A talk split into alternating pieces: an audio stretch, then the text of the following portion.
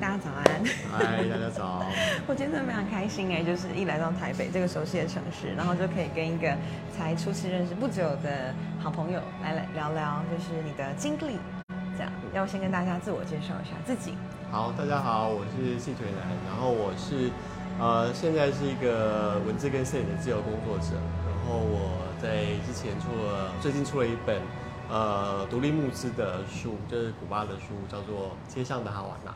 这样。你还特别穿了这个哈？对对对。同名的 T 恤，还帮 Revider，对对对。这有在卖，对不对？而且对对有在卖，材质很不错哎。嗯，跟大家介绍一下这件衣服的概念。哦，就是因为呃，其实这个照片是我拍的，对，因为我就是非常喜欢摄影的人，然后我在古巴旅行的时候拍很多照片，然后我就想说，哎，除了出书之外，我想要设计一个有古巴元素，然后有自己我自己把我自己拍的东西设计成一个商品。所以我就请我的朋友帮我设计这件这一件，用就是有点复古了，有点像是那种以前呃美国那种旧的那种就是摩登复古的海报的这种感觉这样子。嗯，有有那个 feel，对对对。我想知道现在的这个旅游作家都要这么的有才华吗？就是要斜要斜杠，对对，因为我觉得。可以把旅游的东西，就是不只是你分享你的你的旅游心得，你其实可以旅游，也可以跟有很多很多的面向。就是你可以出书，但是你可以做你的周边，然后我觉得可以发挥很多事情做。对啊，那你是过往是什么样的经历，然后让你现在变成哦可以自由工作者的这样的心态？或是你最喜欢的是哪一件事情？啊，呃，其实我一直跟做跟旅游相关的工作。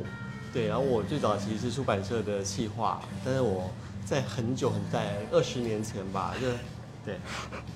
好，你看起来很年轻。其实那那时候还叫做 gap year，然后就是打那时候其实所谓的打工度假还不是那么的盛行，但是有流行 gap year，然后我就是呃离开了出版社主管的职位，然后我就去美国旅行一年，然后去呃就是算是念语言学校，然后去那边体验生活。对，但是也因为后来有这个经历之后，后来我在回到台湾出版社工作之后，然后呃有时候有一次我就是有一个工作机会是呃海外语言学校的在台湾的学校代表，对，然后我就想说那还蛮适合我的，刚好我有这个念语言学校的经历，对，所以我就去应征，然后就去在帮语言学校工作。那我们语言学校是在全球都有分校。所以呢，我就可以有机会去全球各地去出差，所以就变，因为我有这个旅游呃念语教资历经历，然后所以后来我在做相关工作，然后更有机会到各世界各地出差。对，我觉得这一段故事很有趣。那我有产生两个问题，第一个是为什么你的 gap year 会选择美国？是因为它很大，所以你可以玩的地方很多。哦，哎，因为其实在我那个年 我那个年代。美国还就是美国还是大家最没有出过国人，其实最向某个向往，因为每个就应该说是 American Dream 嘛。OK OK OK。哦对，再加上我那边有认识的朋友。对。那现在哪个城市？哪个？在 LA。嗯。对对对，不过呃，大家可能都觉得美国 LA 华人很多，可是其实我在那个时候，我其实几乎几乎都不太跟华人混。对，然后我在住在一个 Long Beach 的地方，然后我认识朋友的方式是。呃，除了上语言学校之外，我是打排球，然后我就跟老外打排球，然后就认识一堆老外朋友这样，然后他们就会可能哎有去哪边玩或怎么，会介绍更多的朋友，对，所以我用这个方式边学英文一边旅行，超级酷的耶！所以要找到一个自己很专长的这个运动的项目，然后就可以用那个项目去认识朋友。我觉得运动交朋友是是在海外是一个，这是一个无国界的一个对，所以啊，就跟跟旅游有点关系。所以我在我去每个每当我去每个地方旅行的时候，一定要找排球场。对对，就即便是我在印度也是一样。然后我就会去找当地的排球场，然后有机会跟。有人在打排球嘛？这会不会很瞎的？就是这很妙，呃，印度是很妙。那时候呃，我在去去印度的时候，我要去一个地方去看嘛，然后中间经过一个有点像贫民窟的地方，我就看到有人在打排球，然后觉得很有趣。然后回程的时候，我就特别走到那边去，然后那边真的是一个很观光客完全不会去的地方。然后我就说，哎，我可不可以一起打排球什么的？然后他们就会就很开心的找我一起加入。真的超级超级棒的哎！对我对于美国的想象，因为我只去过单个单个单个啊城市嘛，然后他们每个城市其实都很像不同的国家，因为真的是非常大，然后长得不一样。啊然后我就很向往说，好比说东岸到西岸，然后开个三天三夜，然啊后一路这样，好像什么六十六公路等啊等66的。对对对你有你有做过这件事吗？呃，我没有做过开过公路，但是我就是也是到处去从西岸，然后去我因为有住西岸嘛，然后去纽约，去呃芝加哥，反正还是去各各地旅行对对对，所以呃，我觉得那个也是有点奠定说我喜欢一个人旅行，然后自助旅行的一个很重要，因为我就是享受一个独立自在的生活，然后我觉得旅行对我来说很很棒的一点就是它其实是让你跳脱出现实。就例如说我在美国旅行，因为没人知道我是谁，也没人在乎我是谁，那我就可以很自在的做我自己，然后做我自己想做的事，然后做就是就是我想要做的做的人这样子。所以我觉得是，我觉得这次旅行对我来说非常棒的一件事情，所以我还蛮喜欢，蛮蛮蛮享受一个人旅行的。嗯，那我觉得这就是建立可能你后来日后的旅行方式都是一个人的这个基础。那第二个问题其实就跟你那时候的工作有关，因为你说你在全球的这个语言学校，那当时我觉得在出差的时候跟在旅游的时候，那个心态可能是不太一样的。对你那时候出差有去到哪些地方，然后让你觉得说哇，我就是很棒，呃，还会想要再去对这样子？因为我那时候我们就是我的同事有来自世界各地，然后有什么有墨西哥，有什么巴西，然后有俄罗斯各国的同事，然后我们每半年都会聚在一起，然后我们公司某个固定的城市。对某个固定，然后每每呃每次都不一样。对，所以我就是非常那时候还蛮爽，就是有机会有用的公费，然后到处在世界各地去现在还有这样的机会吗？也太棒了！公司倒了，所以才会有下一个工作这样，因为因为我们都是住五星，就是四五星的旅馆，然后都一起花，因为我们那时候是语言学校，我们要体验当地的生活、当地的活动，所以我们就是有点类似去那边除了除了开会之外，还会玩各种的设施，去逛景点这样子，对。然后例如说，我像去过这种莫斯科，然后去过土耳其，对，然后呃墨西哥也去过，对，所以那时候还蛮蛮蛮开心的，就是可以借由工作的方式，然后到处各地去旅行。真的，哎、我在我也是土耳其文系的。啊去土耳其的时候，有没有觉得让你觉得最印象深刻的事情？土耳其他们人都非常热情。对，但印象最深刻当然是洗土耳其浴的的经历，就是有一个阿伯，然后是在你是一直在帮你刷背，哎你有去你有洗过吗我？超喜欢的，因为它会除毛，因为在那个土耳其的啊伊斯兰教里面，毛是不洁净的。哦所以你就是呃各个身体的毛你都要去除。啊然后一开始我还记得那个大神，他看到我就是可能下面的毛，他就吓到说：“哎呦，就是 怎么这么有罪之类的。” 然后然后弄完之后真的像 newborn baby，就是啊很很清爽。然后他们会帮你刷背，然后因为他们的身材就是比较丰满，多半啦，多半大胸，然后就是你会被他的整个肉就是就是在你身体上，然后你就觉得很舒服。对，对，所以我觉得这是还蛮特别的体验，因为我觉得是完全不同的宗教，然后你可能每天早上就会有那个清真寺那边就会有那个那个什么。对对对对对，嗯所以我就觉得还蛮蛮特别的体验，或是例如说我在俄罗斯的时候，因为那时候的俄罗斯它的街上，呃它的其他的 sign 都是没有完全没有没有英文的，它连地铁站啊各个各个东西都是没有英文英文标示的。你不觉得以这件事情来讲，就台湾真的是非常友善，或是或是另外一方面讲，我们好像很自卑，就是我们要做好所有的准备去迎合他人。对但是好比说像俄罗斯、像土耳其、像古巴，我对我觉得这些地方，哦，当然古巴是讲英文啦，那又不用说。可是非英文为母语的国家，他们从来没有想过光那个啊，对啊，对啊融入或是而且那时候，像例如说俄罗斯的那个地铁站名，一个站名可能就是十五到二十个英单字，又不是英文拼音的，嗯，所以那时候我记得很有趣，就是我那时候我要确认站名，就是我只能看前四个字跟后四个字，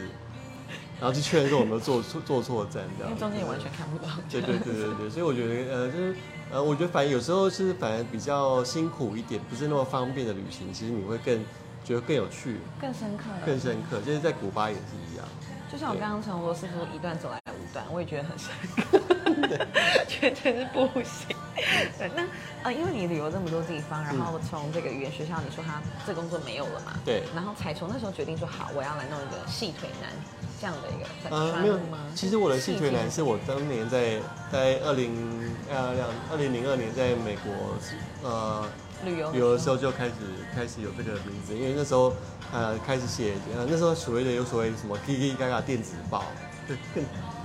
时代的眼泪，对。就其实就开始记录我的生活，就是在旅行跟或游留呃游学的生活，所以一直沿用到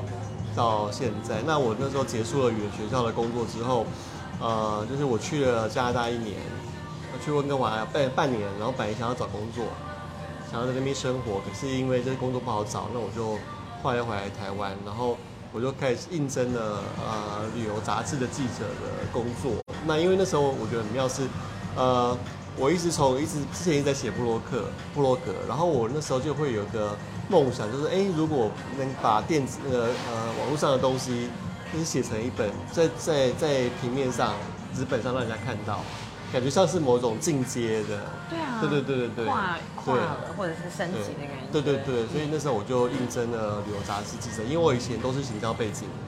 对，然后所以我第一次就做旅游杂志记者，因为我有前面那些资历、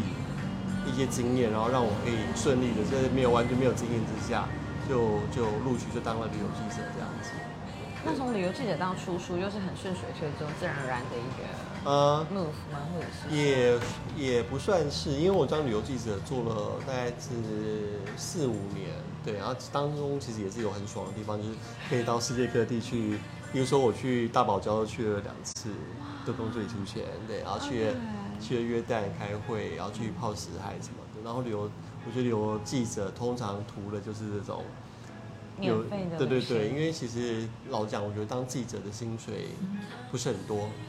对，然后蛮累的吧？因为时时刻刻你其实也没办法很享受，你要赶快。对对对，就其实当然旅游呃旅行呃工作旅行其实跟一般放假旅行是不太一样的，就是你必须要有画面，你必须要问，必须要产出，你必须要问到东西，所以它其实某个程度上是还蛮紧绷的。但是我觉得呃经验多的人就会知道说如何在这些工作当中去享受旅行带来的乐趣，这样。嗯，这是真的。对。然后到最后，哎，你因为去了 Lisbon 跟好呢，太喜欢这个地方。然后决定集结成书，还是说会有出版社来邀请你？就是啊，这个契机或者关键是什么？对我后来其实结束了呃有杂志记者工作之后，我就是一点像自由工作者，然后我还是做行销工作，但是我还是有在接一些呃呃旅游的一些文章的，就是撰写这样子。对，然后我是有一年去。呃，越南自助旅行的时候，然后我去参加下龙湾的 day tour，然后在在，然后我们同团里面就是有其他外国人，然后有一对葡萄牙的情侣，然后然后因为这样而认识他们，对，然后认识他们呢，然后。我觉得葡萄牙人跟台湾人某个地方很像是，他们就是很友善，但是他们不是那种像所谓的西班牙人或意大利人那么外显的，他们就是比较内敛，对对 对。但他们很好，就是那时候我那时候我们在那边相聚在一天五六天吧，可是回去的时候大家他们他们就说，哎，赶快来找我玩啊，找我们玩，我们那边有房子可以住啊什么的。那我心想说太好了，热情。对对对，然后他们还帮我查机票，因为大家都是同道中人，都喜欢旅行的，他们都帮我查机票，然后我就哎告诉我说。你可以什么时候来啊？怎么样？怎么样？都做到这个份上了，你不去？对 对，而且我常常会跟有时候呃，在演讲或办讲座的时候跟大家讲说，就是像通常大家很容易在旅行的时候认识其他各各国的朋友，但通常那种就是保存期限大概都是三个月到半年，因为你各自回国之后，你可能就是没有相关相同的话题，之后慢慢就会疏远了。然后我想说，不行，我要趁现在还热度还在的时候，然后去葡萄牙。对，不然你可能你两三年之后就说，哎，我是 Justin，然后我要去葡萄牙。他想说，对，哎，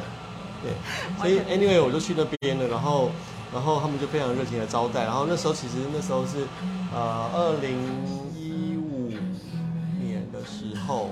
那时候就是其实呃葡萄牙才刚要开始热门，但是还还没有那么多亚洲人。对，所以我在那边那时候觉得。很自在、很舒服，然后物价又便宜，然后人又很有友善，然后，然后我就陆续在那边认识了很多当地人。例如说，我去，我跑去一间理发厅拍照，然后呢，那时候呢就有一对父子进来，然后，然后就是爸爸，呃，小孩子坐在爸爸的腿上，然后剪头发这样子。然后后来我就问他说：“哎，我可以可以拍你们吗？”然后他们非常友善，说好啊好啊，然后拍一拍之后呢，我就跟那个爸爸变朋友，然后他就可以开始会会传讯给我说，哎，他觉得他的私房景点是哪边，然后他觉得爱店是哪边，对，然后我后来就是每一年去回葡萄牙的时候，都跟他们吃饭。对，我觉得葡萄牙对我来说是一个很自在的地方。那有时候我会讲说，就是呃很多地方，例如说像巴黎、纽约，然后伦敦，就是它很大，有很多很新鲜的事情。可是有时候我自己会觉得，嗯，在那边呃没有存存在感低，就是我好像不属于那个城市。人情味对吗？不啊，不管是人情味，或是你就觉得这个城市跟你来讲是有个距离的，就是你是用一个很观光客的角度去看这件事情，或是做做一些呃玩乐或是观光这样。可是当我在那时候在葡萄牙的时候，我会觉得说，哎，我好像真的是可以住在这边，然后我好像就是可以很放松啊在这边，然后呃做很日常的事情，然后我不会觉得好像我跟这个城市是格格不入的，对，所以然后我就第一次第一次有这样的感觉，然后我隔一年我又再回了葡萄牙。然后又认识更多朋友，然后去更多地方。然后那时候想说，哎，那我不如既然花那么多时间，然后花那么多钱，然后，然后，哎，我又那么喜欢这个地方，那我怎么把这边就是写成一本书，去跟大家介绍里斯本，介绍葡萄牙这样子？对，所以就是开启了我出书的契机。那我觉得这也是某个理想的实现，因为你可以从。呃，写部落格到写为杂志工作，然后写杂杂志的文章，到你可以拥有自己的出版，对，这就是某个程度上是我觉得是某种梦想是一直在实现这样。对，我觉得很像 dream come true 的那种感觉。对对对对对，它就是对，一直一直一个一个东西工作啊，一直牵引我到最后，哎，我因为我当初从来没有想到说我自己可以是一个可以说是一个旅游作家，可以做有自己的作品这样。这蛮旅行的，我就说是旅行的宇宙。就旅行某个旅行宇宙，一直去实现我的订单。你跟宇宙下订单，然后就一直实现、实现、实现到这样。真的非常的酷哎！而且你刚刚在葡萄牙讲的时候，你是用“回”这个字。啊，对啊。你不是用去，你是用“回”。对，就是因为可能很多人就说 哦，泰国是我的一个家，日本是我的一个家。那某个程度上，当时我会觉得葡萄牙是我，也算是我就是很熟悉、很很像是一个家的地方，很他们很 welcome 的。然后甚至是这样，我朋友说，每次我回去的时候，他就说：“哎，欢迎你再回来。”欢迎你回家。嗯，好感对，然后我就觉得很感动。真的是完全被接纳。对对对对对。那所以你会因为这样特别去学葡萄牙语吗？还是他们那边是英文也很通行？英文那边很通。我觉得除非是很老的老一辈的人，其实因为葡萄牙，我觉得有时候反而他会比西班牙人的英文会更好一点。所以基本上你在葡萄牙旅行的话，呃，基本上呃，我觉得一般说英文是没有问题的。对。那要不要再说说你最近的新书？然后也是我们在那个讲座认识，OK。然后也很多你的粉丝就在里斯本那一本哎，我觉得很感人。呃，因为我个人就喜欢比较旧旧的地方，然后我觉得就是古董车，古董车，对，因 为因为葡萄牙那时候还是一个老灵魂。我说那时候讲说它是呃没落的美感，因为它那时候葡萄牙还没有那么现在那么观光，然后但是他们就旧旧的，但他们旧旧有旧旧的美感，有特色，有花砖啊，有。有呃发抖，有他们的音乐什么的。那我觉得后来，我觉得这种老灵魂、这种旧东西特别吸引我。对，所以我那时候呃在疫情前那一年，我就选择去古巴。对，我飞到纽约去找我朋友的时候，然后后来就飞下来古巴，就待自助旅行了两个礼拜。然后当时的古巴其实呃它还是不能用，啊，它那时候有两个币制，就一个是给当地人用的。的货币，一个是给外国人用的货币，不一样的。然后而且，呃，他们的那个上网很不方便，就是他们没有像我们大家就是啊买个什么国际网卡一插进去就可以用。然后他们是他们要那个呃去买一张网卡，然后去挂序号，然后你必须在公园的热点，或是民宿，或是大饭店。有你也讲到这件事情。对对对，然后你要去挂那个序号，你要去呃登录之后才可以上网。然后你要下线的时候，你要去。登出，嗯，对对，我觉得这有各种不方便，但我觉得常常都是各种的不方便，各种的困难，那才会让你的旅行经验会更刻骨、刻骨铭心、记忆深刻。这样对，然后所以加上我觉得卡瓦纳是一个非常特别的城市，就是真的就是有所谓大家听过，就是那种时光尘封的感觉。对，然后你会走进一个完全不同的世界。对对对，我第一次我第一第一第一天去的时候，我就非常印象深刻，就是你感觉上好像是在你呃跑到一个平行时空去，对，各种的人的经验，或者是汽车上的呃街上的街景，然后各种的都我觉得都不一样，那我觉得是很梦幻的、很迷幻的事情。嗯，对，所以我后来我就待古巴，我就待了两个礼拜，然后我就是每天就是，呃，也我也不太跑所谓的观光景点，但是我就是在街上，然后去拍照，去记录当地的生活，这样去感受当地的生活。我觉得在现代这么资讯蓬勃的时代，以及旅游作家这么就是可能到处都是可以这样讲吧的时代，你自己的特点，或是你会怎么样去设定你的书的样貌嗯，呃，因为我觉得我不是走那种攻略型的，我觉得很多人厉害就可以记住很 detail，例如说车票多少钱啊，你要从这一站到那一站怎么走什么的。什么时间点去那个博物馆的话，门票比较便宜等等。因为我可能是比较没有耐心去做这件事情，或者记录这件事情的，但是我蛮其实蛮蛮佩服这些人可以做那么攻略对对，或是然后饭店开箱什么的。那我我不是属于这个这一类型的旅游旅人，对，但是我比较是那种可能比较是个人感觉的，很很很吃个人感觉的，所以。呃，当然，呃，所以我当然我会也是会考虑到市场的需求。如果真的要出，像我的里斯本那本书，我就会包含一些，例如说店家资讯啊，或者什么，就是你还是会必须走市场导向，就是你去做取舍，对。但是因为我这次的古巴的书，我是走个人募资，所以我可以我做一本完全自己想要做的书这样子，然后呃，有点像是摄影的散文。那有大量非常漂亮的图片之外，就是我会有更多的是我在那边的街头的观察，因为我觉得这种东西不是大家，例如说在网络上 Google 查资料就可以查到，而是是非常独独特，是我自己的感觉。然后我观察到，哎，古在古巴在哈瓦那的它的人文风景是什么，然后我遇到哪些人，有哪些非常多很在地的体验，这样。对，所以这本书是比较这样走。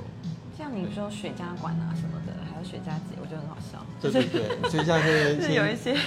很特别的经历。对，啊所以呃，因为我觉得古巴人，其实大家可能会觉得古巴是比较落后，所以比较危险什么，但其实古巴是蛮安全的。就有一说是因为他们是共产的国家，所以很多有什么秘密警察监控啊或什么的。但是我觉得，总之我觉得古巴是非常安全的，但是不免俗的就是会有很多的骗子。对他们想要哎多从你身上卡点油啊，然后骗你说哎哪边有可以买私烟，或是骗你就是骗东骗西，然后说跟或者跟你讲说哎哎今天是我的哎刚今天刚好是我的生日啊，然后他就想要从你身上说哎你可以要跟他要点什么生日礼物或什么，对，但是我觉得呃当然如果当你有某种某些旅行经验的时候，你就比较容易去判断这些事情的的真实性。对对对，或者是有时候，算了，你就是被骗一个，例如说一点点小钱，那你可以有，你可以得到某些某些特别的东西，那我觉得也还 OK。你看他们连骗子的借口都那么可爱，就是哎今天是对对对对，就是我有人情债，我有一天走在街上，真的是碰到五个人都跟我说今天是他的生日。你立刻就辨认出来，OK，这对是你们的这个手法。然后我大家马上就刚开始就笑笑的这样，然后后来就马上转头走，因为实在太多。太有趣了。对对那对于这个旅游作家或者图文作家、摄影作家来说的话，有时候反而会很希望去找到你的下一个点、下一个站。你会焦虑这件事情吗？或是下一个目标、下一个想出的书，或是下一件想做的事情，呃，有这样的计划，或者嗯是，我觉得对，因为通常通常，就像我每出完一本书之后，大概一个礼拜之内，大家就问我说：“ 哎，下一本要出什么？”我就说我还在坐月我还在坐月子，因为出一本书其实会花非常大的时间，就是心力。像例如说，我可能出布拉的书，我就是花了大概大半年的时间写，然后古巴的书也是一样，因为就是我是我自己是呃自己排版、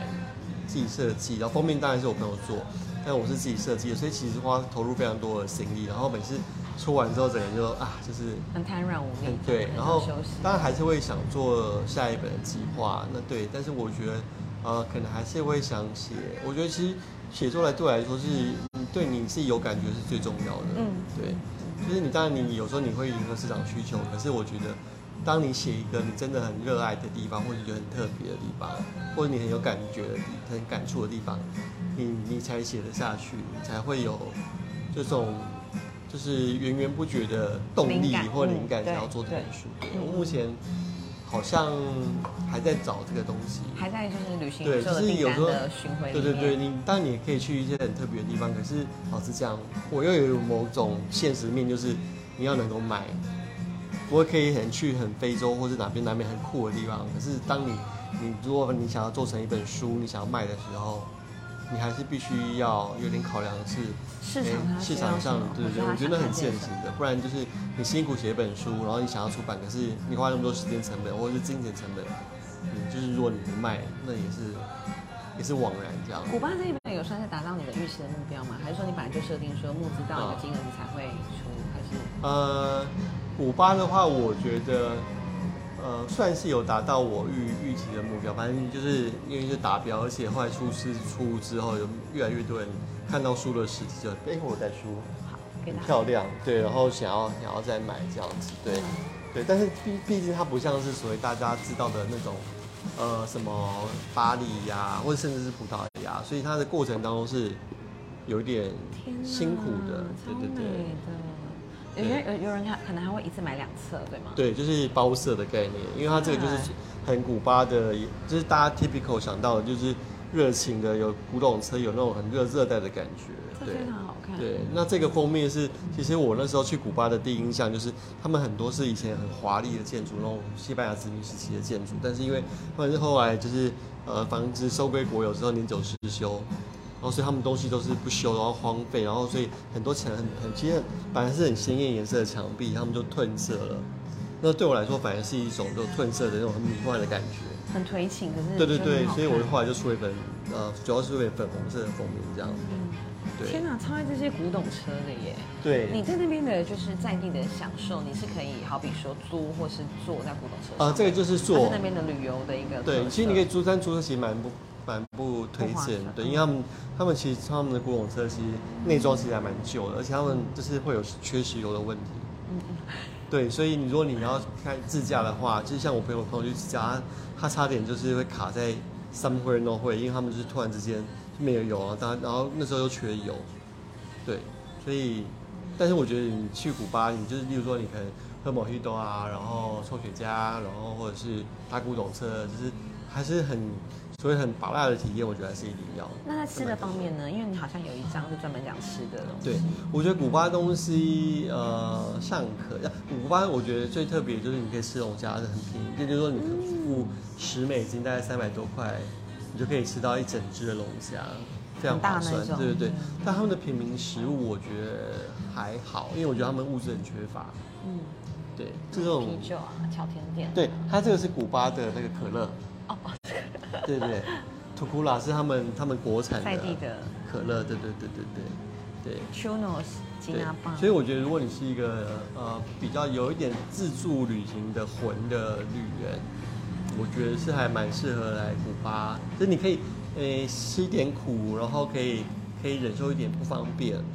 对，然后我觉得很适合来古巴，因为它会让你有很不一样的旅游体验，真。的哎，这种刻苦就是刻苦，就是很刻苦。对对对对对对对，然后你可以有机会跟其他的国家交流，因为你通常你从城市到城市之间，除了搭巴士之外，他们会拼车，就是有一台车，嗯然后就到处对招人的，对，你就可以认识不同国家的的旅人这样子。或许可以开启下一个国家的旅途。对对对对对对，所以我在那边也认识了西班牙人，然后认识其他国家的人，这样子，我觉得这对我来说，就是当你不见得旅行一定要交朋友，我觉得每个人旅行的目的性跟有人我就是想要放摆烂，我就要放空，我就不想跟任何人讲话，我不想要所谓的我要怎么接地气这样子，我觉得那也 OK。但是如果你是一个哎喜欢有呃认识更多不同的文化、跟不同人交流的人，我觉得对是还蛮值得去很棒的一个的。地方。对。你那你觉得朝圣之路怎么样？或者是像印度？啊因为我觉得近年好像那种内观的行程，对或是自己找自己的行程，好像是一种显学。对好像如果你不走上一个找自己的路，你就呃，我觉得就是有点像是显学，或是也是流行，就像是对妈祖绕境一样。对对对对。那我觉得看你自己的喜欢。那呃，朝圣之路我还没有走过，对，因为我觉得有点太苦了。但是呃，我不排斥走，但是我现在还没有这个机会，因为我现在就是比较喜欢在是在一个城市上软烂，那从借由这个软烂去体验当地生活。嗯，而且借由你的镜头去捕捉一些对对对对，就是可能你在一个城市待着，例如说三四天这样子，嗯然后去感受当地的生活，这是是我所以的像是居游，是我比较现在比较喜欢的旅行概念。很好、对，但是我其实像呃印因为印度我也去过，印度也是真的会改变你三颠覆你三观的一个地方，所以我觉得印度其实是我是还蛮推荐，就是如果喜欢自助旅行的人，就是一定要去的地方。我那时候去的时候，那个喇叭声不绝于耳，哎，就是大概一秒钟重叠十八声。对，就是因为他们的交通是非常混乱，然后因为我也是有认识当地，我是去参加当地朋友的婚礼，是，对，然后后他们常常就是他们车会车，但是就差那种这种零点的一公两公分，然后我就问他们，很很有默契的不会撞对，然后我 就问他们说，哎，你这样子这样子一天到晚擦撞或什么的，嗯，这样不会很危险，或不是你车凹了会怎么样？他就说没关系啊，就每年再去保养一次就好 了。就他们有他们混乱的秩序啦。对对对对对。那再岔题讲一下印度的婚礼好了。啊，印度婚礼，因为我朋友是啊是台湾朋友嫁给印度人，但他们都住台北，他们回去办婚礼，那他们是属于他们的。呃属于中上阶级，他们不知道超级有钱，但是也是还 OK。所以他们的印度婚礼呢，就是他们婚礼是旁边就是入口处有白马白在那边，马对对对，有马在那边，然后列队在那边，然后还有两只大象。哇，对，然后去，然后他们的对对生态展，对，然后这很欢乐，然后东东龙都是三四百个人，四五百个人，嗯然后就吃东西啊、跳舞啊，然后通常是要持续个大概三天。OK，对因为那时候我的我朋友是台北台湾新娘嘛，她觉得这样太累人了，就有点缩减。可是我觉得是还蛮欢乐的，就是真的到最后大家都会一起在婚宴会场上跳舞啊，这样我觉得跟土耳其的婚礼蛮像，只是我们没有马跟大象，但是也是一样的跳舞是那种很欢庆的感觉。对对对，那我觉得印度你就会感受到，这真的是很有钱的人，或是非常很苦。有时候你的苦到你是很难想象的，对，或者是甚至上你会在，例如说像是大道城或者像是林夜市那种很热闹的地方，看到有人就是抬着那个尸体，因为他们会裹那个白布，就他们就是用担架啊扛那个裹白布或者的尸体，这样在在街上走这样，然后你就觉得非常非常震撼。很颠覆三对，或者是你看，你去那个恒河，你就看到那种水，就是大家是把火火葬，这会有火葬场，然后把火呃是那个遗体烧完之后，直接推到河里面去。对，但是河的另外一边不远处，就是有人在那边沐浴啊，他们因为觉得恒河就是生命的起始跟真终点，所以他们很多人就会很开心的，就是在恒河洗澡。那个恒河的水其实是一个黑色、灰色、咖啡色，暗到就是很特别，对不对？但是你就会看到，因为宗教的关系，就是大家是很就是把自己禁欲在那个恒河里面。那是他们的信仰啊，真的对对这样说。对对对，我觉得是非常非常特别，你就会看到生与死在在那边这样，我觉得是还蛮特别那谢谢你今天接受访谈，好觉得旅行真的就是一种想到就觉得很开心的事情。对啊对啊对啊。最后有没有想跟你的粉丝或者是所有喜欢旅行的朋友说什么？哦，呃，第一个呢就是可以买我的书，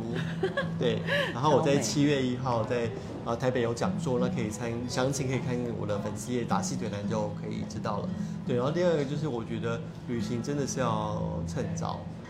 对，因为我以前以前年纪轻的时候不觉得，就觉得说你只要有有心，你就可以随时可以去旅行。可是慢慢的，你觉得年纪大之后，你会觉得你的旅行方式改变了，你再也无法那么去壮游，就是可能一次跑，例如说十个国家或是十个点这样子。对，你你的旅行方式开始改变，虽然这也没什么不好，但是我觉得，呃，当你有时间、有有钱、有余裕的时候，对，你可以还还趁还年轻，我就去去尝试各种不同的可能性。对对，因为每个阶段每个阶段不同的旅行模式，这样都可以去享受它。好，欢迎大家七月一号的时候呢来听。对，在呃跟新党合作的呃讲座，对，嗯在松韵那边，对详情可以看我的粉丝页。很棒的场地，好，谢谢，谢谢拜拜拜